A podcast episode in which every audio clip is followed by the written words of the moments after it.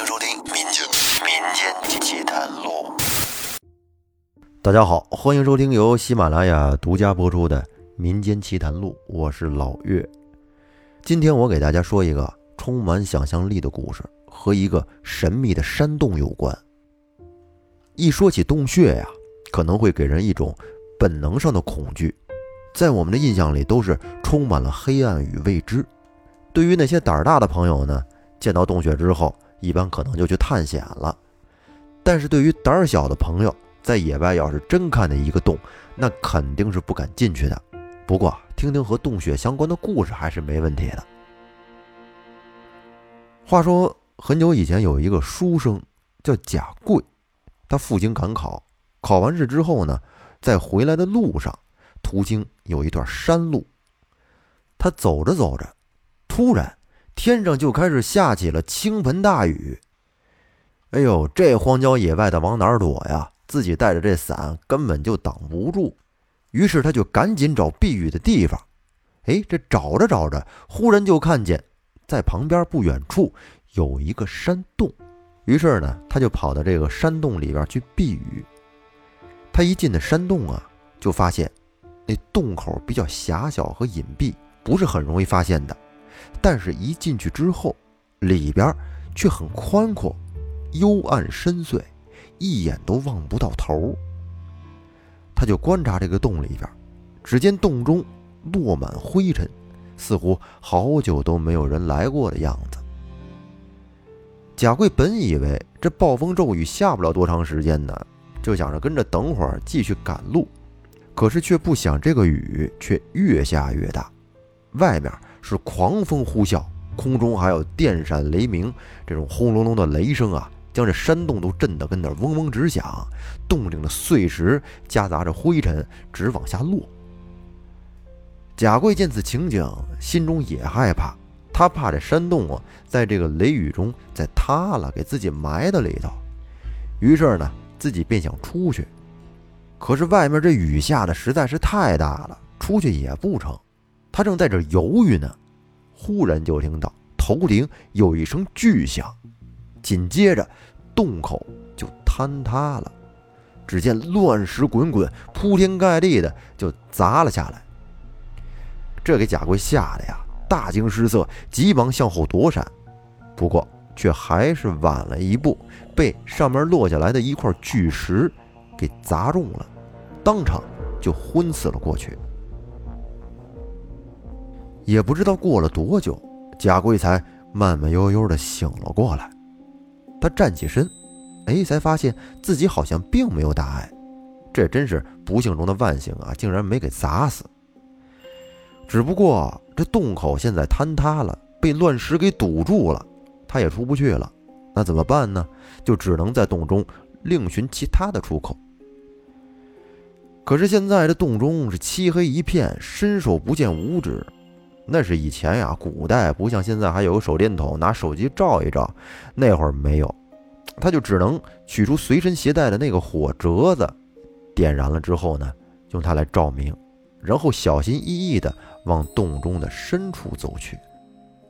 这个山洞很深呐，里边是蜿蜒曲折，也不知道走了多久，贾贵忽然就觉得有一阵微风拂面。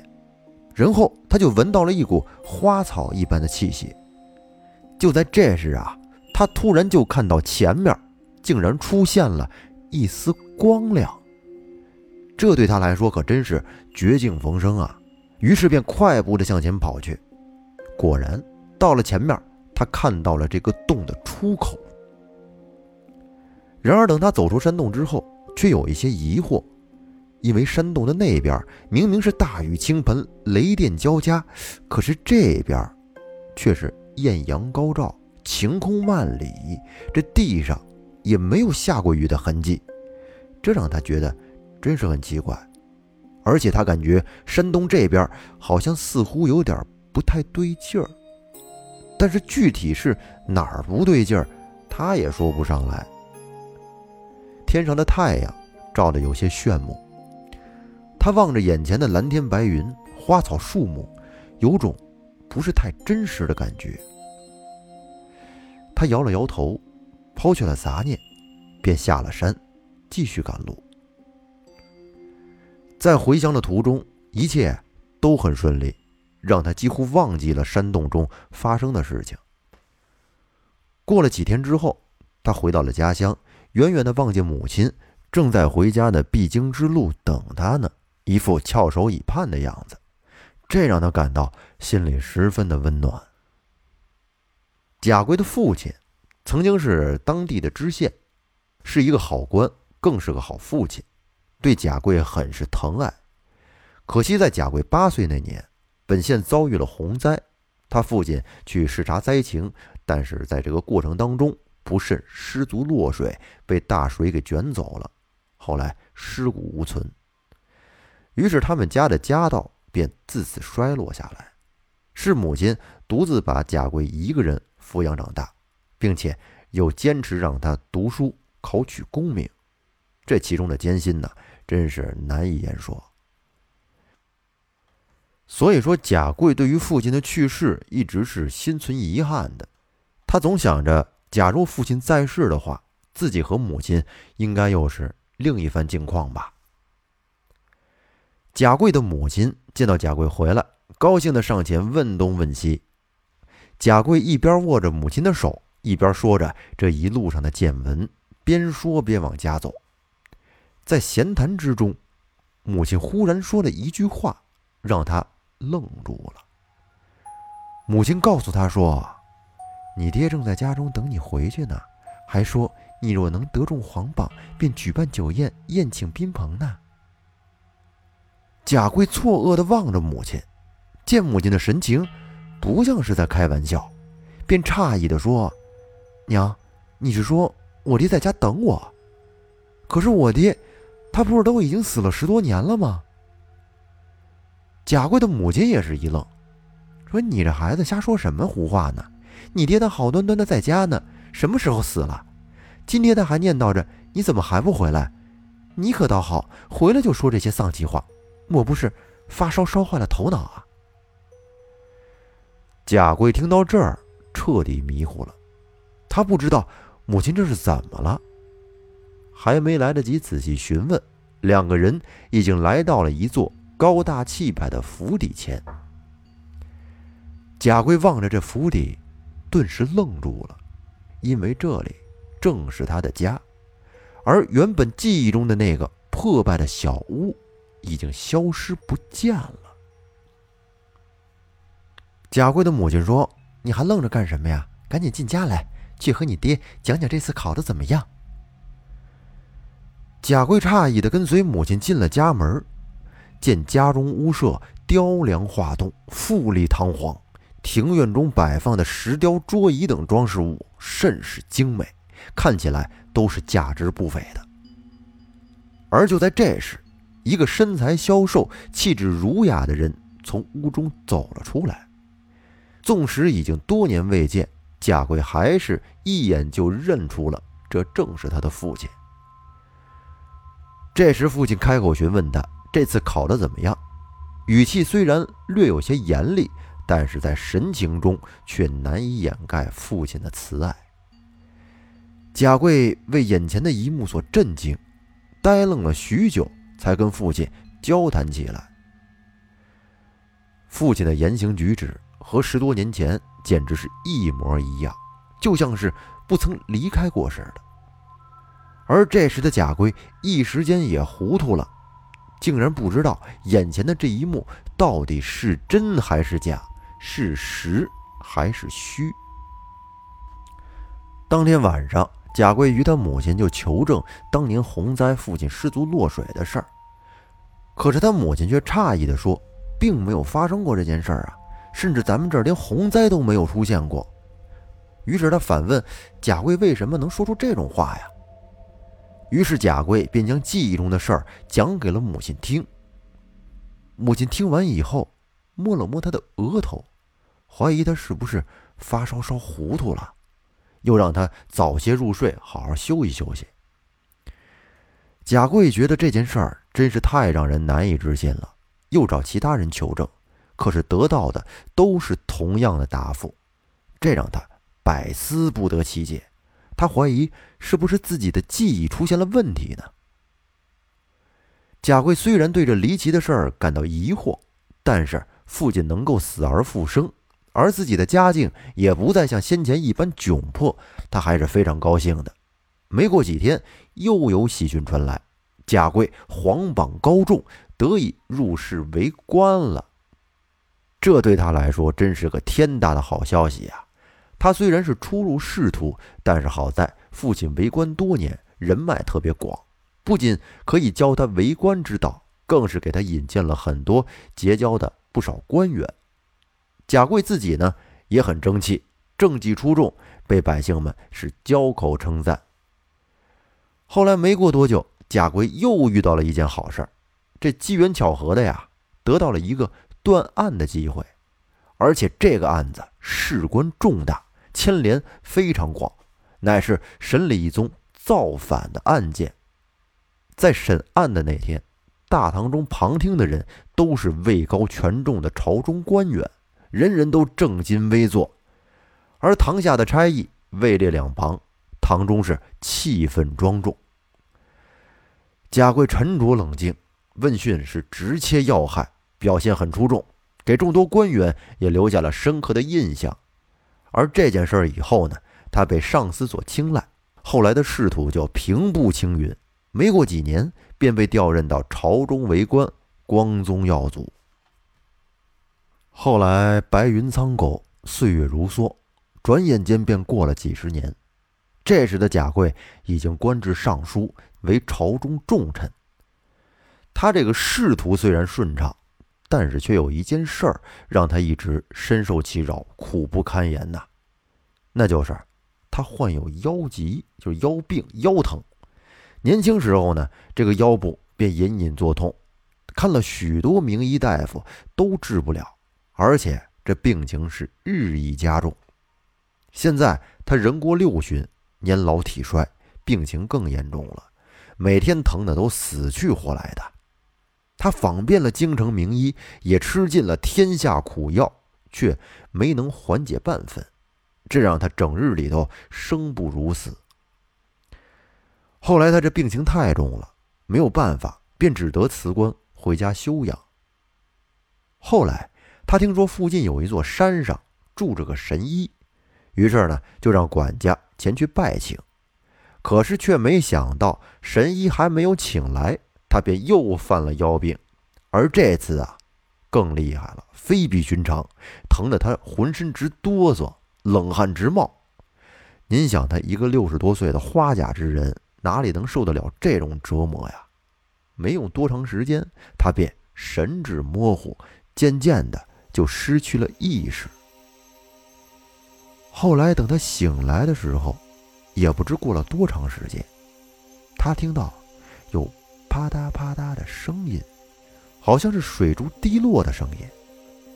他慢慢的睁开眼睛，只见四周一片漆黑，而手能触到的地方都是山石。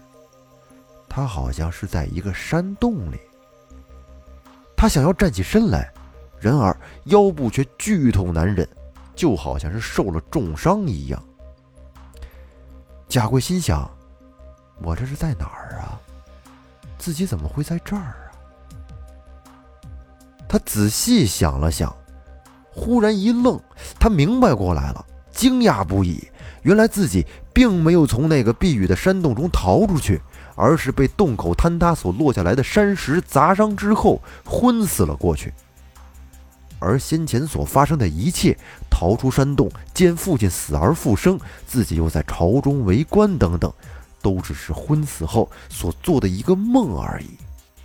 什么荣华富贵，什么朝中重臣，都是梦幻泡影一般。怪不得梦中自己会得腰痛之症啊！原来是现实中的腰伤疼痛印入了梦中所引发的异象而已。这时，他忽然感觉一阵悲凉涌上心头。本以为自己这一生在朝为官，不说权倾朝野，也是当朝重臣，享尽荣华富贵。可不想，竟然是一场虚妄。想到这儿，他不禁一阵悲意袭来。他颤颤巍巍地扶着石壁站起身来，步履蹒跚地往洞中深处走去。然而这时他的腰痛依然难忍，走了还没有十几步，便又重重地跌倒在地上。他叹了口气，看来自己终究无法像梦中一样逃出洞去呀，这应该就是他的命吧。然后他缓慢地闭上了眼睛。任凭生命流逝，脑中昏昏沉沉的，逐渐又失去了神智。贾贵在昏睡中，隐约的听到有人在喊自己，说：“老爷，你醒醒，老爷！”于是他艰难的睁开眼睛，一看，竟然是管家，而管家的身旁还站着一位鹤发童颜的老者。管家。贾贵忽然的打了个激灵，自己不是已经死在山洞中了吗？怎么又会有管家呢？这是哪儿啊？于是他起身坐了起来，看了看四周，只见金床玉帐，屋中富丽堂皇，这不是自己做官时的家中吗？他晃了晃脑袋，一时间竟然分不清自己到底是在梦中还是在现实。老爷，这位便是请来的薛神医。他见您刚才腰疾复发，昏迷了过去，已为您用针灸医治了。贾贵望着管家，微微的点了点头，头脑渐渐的清醒。此时他才想明白过来，擦了擦脑门上的冷汗。老爷，您没事吧？管家见贾贵脸色苍白。额头上满是冷汗，担心的问：“贾贵说自己没事儿，只是做了个噩梦而已。”他询问薛神医自己的病情如何。薛神医说：“大人的腰疾，我行医数十年，从未见过，也找不出病因，恐为无根之疾、无缘之病，非人间之症，亦非。”人医所能医治，我只能以针灸缓解病痛。贾贵听完之后叹了口气，告诉薛神医说：“他这腰疾呀，已经困扰了自己几十年了，是访遍了天下名医，也没有人能医治。没成想，竟然是绝症。而薛神医劝他，人各有命，这也是没有办法的事情。”要他只管好生休养就是了。贾贵点了点头，让管家送走了薛神医之后，他觉得身心俱疲，躺在床上又小眯了一会儿。在半睡半醒之间，隐约的就听见有个人在耳边喊他，而那个声音听起来有些奇怪，似乎是故意压低的声音，不敢大声喊他一样。然而语气却非常焦急。他睡得迷迷糊糊的，并没有回应。而醒过来之后呢，他回想起了那个声音喊的却是另一个人的名字。而那个名字是什么，他现在是死活都想不起来了。贾贵对这个声音并不陌生，自他很小的时候起，这个声音就不时的在他睡梦中出现，对他喊着什么。那时，这个声音听起来很模糊，听不清楚他到底在说什么。而随着他的年纪越来越大，这个声音也越来越清晰起来，而且出现的频率是越来越频繁。就算大白天的，他稍一眯瞪，这个声音便会冷不丁的在耳边响起。关于那个名字是什么，贾贵回忆了好久。都没有记起来，只是觉得那个名字很熟悉，似乎那个名字在冥冥之中与自己有某些关联。那个声音是怎么回事呢？贾贵百思不得其解。后来时间一晃，又过了三年。这三年，贾贵的腰病仍然在加重。虽然有薛神医用针灸来给他止痛。但是却依然无法根治。再加上他年事已高，时至今日早已经是油尽灯枯。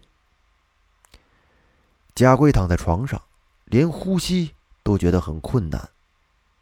他脑子里是混混沌沌的，而腰间的疼痛也是十分难忍。这时，耳边的那个声音又一次的出现了。贾贵凝神细听，只听见那个声音喊的似乎是陈阿三。陈阿三是谁？他这么想着，可嘴里边却不由自主的应了一声。刹那间，他觉得天旋地转。睁开眼睛，眼前的景象犹如笼罩在一层朦胧的雾气中，虚实难辨，如梦如幻。顷刻之间，一阵风将雾气吹散了，四周的景象突然全都变了。贾贵惊讶地发现，他自己这时正在公堂上，手里拿着杀威棒，站在一列衙役之中，而堂中。跪着一个犯人，被枷锁缠身，好像是罪大恶极的样子。堂上坐着许多的达官显贵，皆身穿官服，看起来品级不低。他们都望向贾贵，神色威严。其中有一个官员脸色铁青，怒不可遏，大声喝道：“说将衙役陈阿三押下去，关入牢中，听候发落。”贾贵睡眼朦胧地打着哈欠，还没来得及想发生了什么事儿，便被逮捕入狱。贾贵在狱中渐渐地回过神来，这时他记忆就好像泉水一般在脑海中喷涌而出，他这时头疼欲裂，就好像要炸开了一般。他在想：难道我是陈阿三？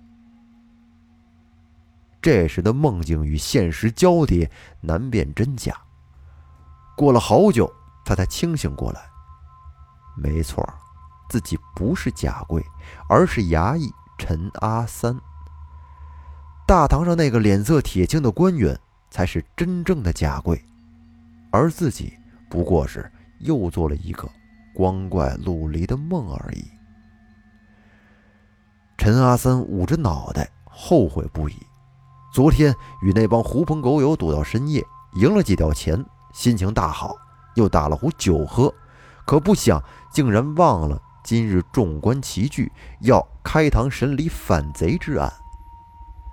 后来清晨被共事的友人黄七喊醒，他这酒醉还没醒，便上了公堂，脑袋里是昏昏沉沉的，不知什么时候竟然眯瞪了起来，而且还梦到了自己成为了贾大人。做了一个离奇的梦，想必他是在公堂上睡着了失态了，才惹恼了贾大人，被抓至狱中，还不知道要判个什么罪名，遭多少棍子呢？陈阿三懊恼地叹了口气。过了没多久，好友黄七前来探望，告诉陈阿三说，他在公堂上可真是闯了大祸了，不仅拄着杀威棒睡着了，而且还。打起了呼噜，公堂上坐着的那可都是些达官显贵、朝中要员，怎么可以在他们面前如此失态啊？那贾贵原本对此次审案极为重视，毕竟事关前程，想要在众大人面前好好的表现一番，可没成想却被陈阿三搅了局，落了个管理下属不利的污点，这脸色是当场被气得铁青。黄七见情形不妙。便在旁边偷偷的叫唤他的名字，可是见他也不醒过来，又使劲的掐他的腰。三番几次后，他终于有了反应，可是却睡意朦胧的应了一声。这堂上啊本来就安静，他这一声算是彻底把众人的目光都吸引到了他的身上。贾贵这时被气的是七窍生烟，所以这才命人将他押入到了牢中。陈阿三听完之后是悔得直跺脚啊！那贾贵行则严苛，可是出了名的，自己这次触犯了他的眉头，让他颜面扫地，怕还不知要落得个什么罪名，遭受怎样的刑罚呢？陈阿三心中忐忑不已，一夜都没睡。第二天，消息传来，他因为玩忽职守、藐视公堂的罪过，被判三日后杀头。陈阿三听完之后，顿时被吓得体如筛糠，大呼冤枉。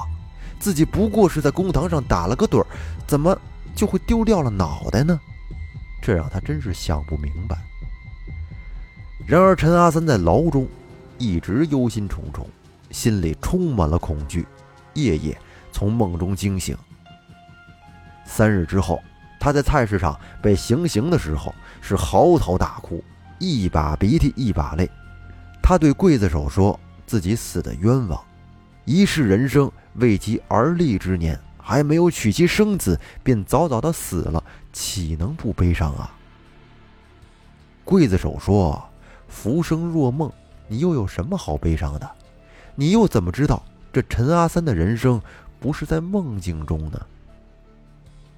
随着刽子手手起刀落，陈阿三的头飞出了一丈多远。他觉得天旋地转，四周的场景渐渐的在他眼中消失，而后又再次变换。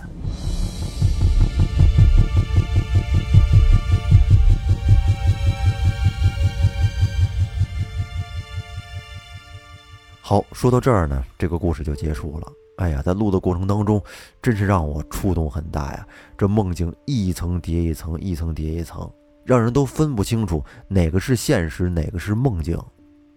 这就好像是平行世界一般，那个山洞是连接着一个平行世界和另一个平行世界的啊一个隐秘的通道，而无意中进入这个通道，就会触发平行世界的一个开关。这个真是太有意思了，就跟以前的那部电影《盗梦空间》一样，是一层叠一层的梦境，就是在梦中醒不过来了。其实这种梦啊，我前段时间也做过，一直到现在还让我心有余悸。因为当时那个梦呢，梦到的是我的家人，家人在梦中不是太好，嗯，我在梦中就很悲伤啊。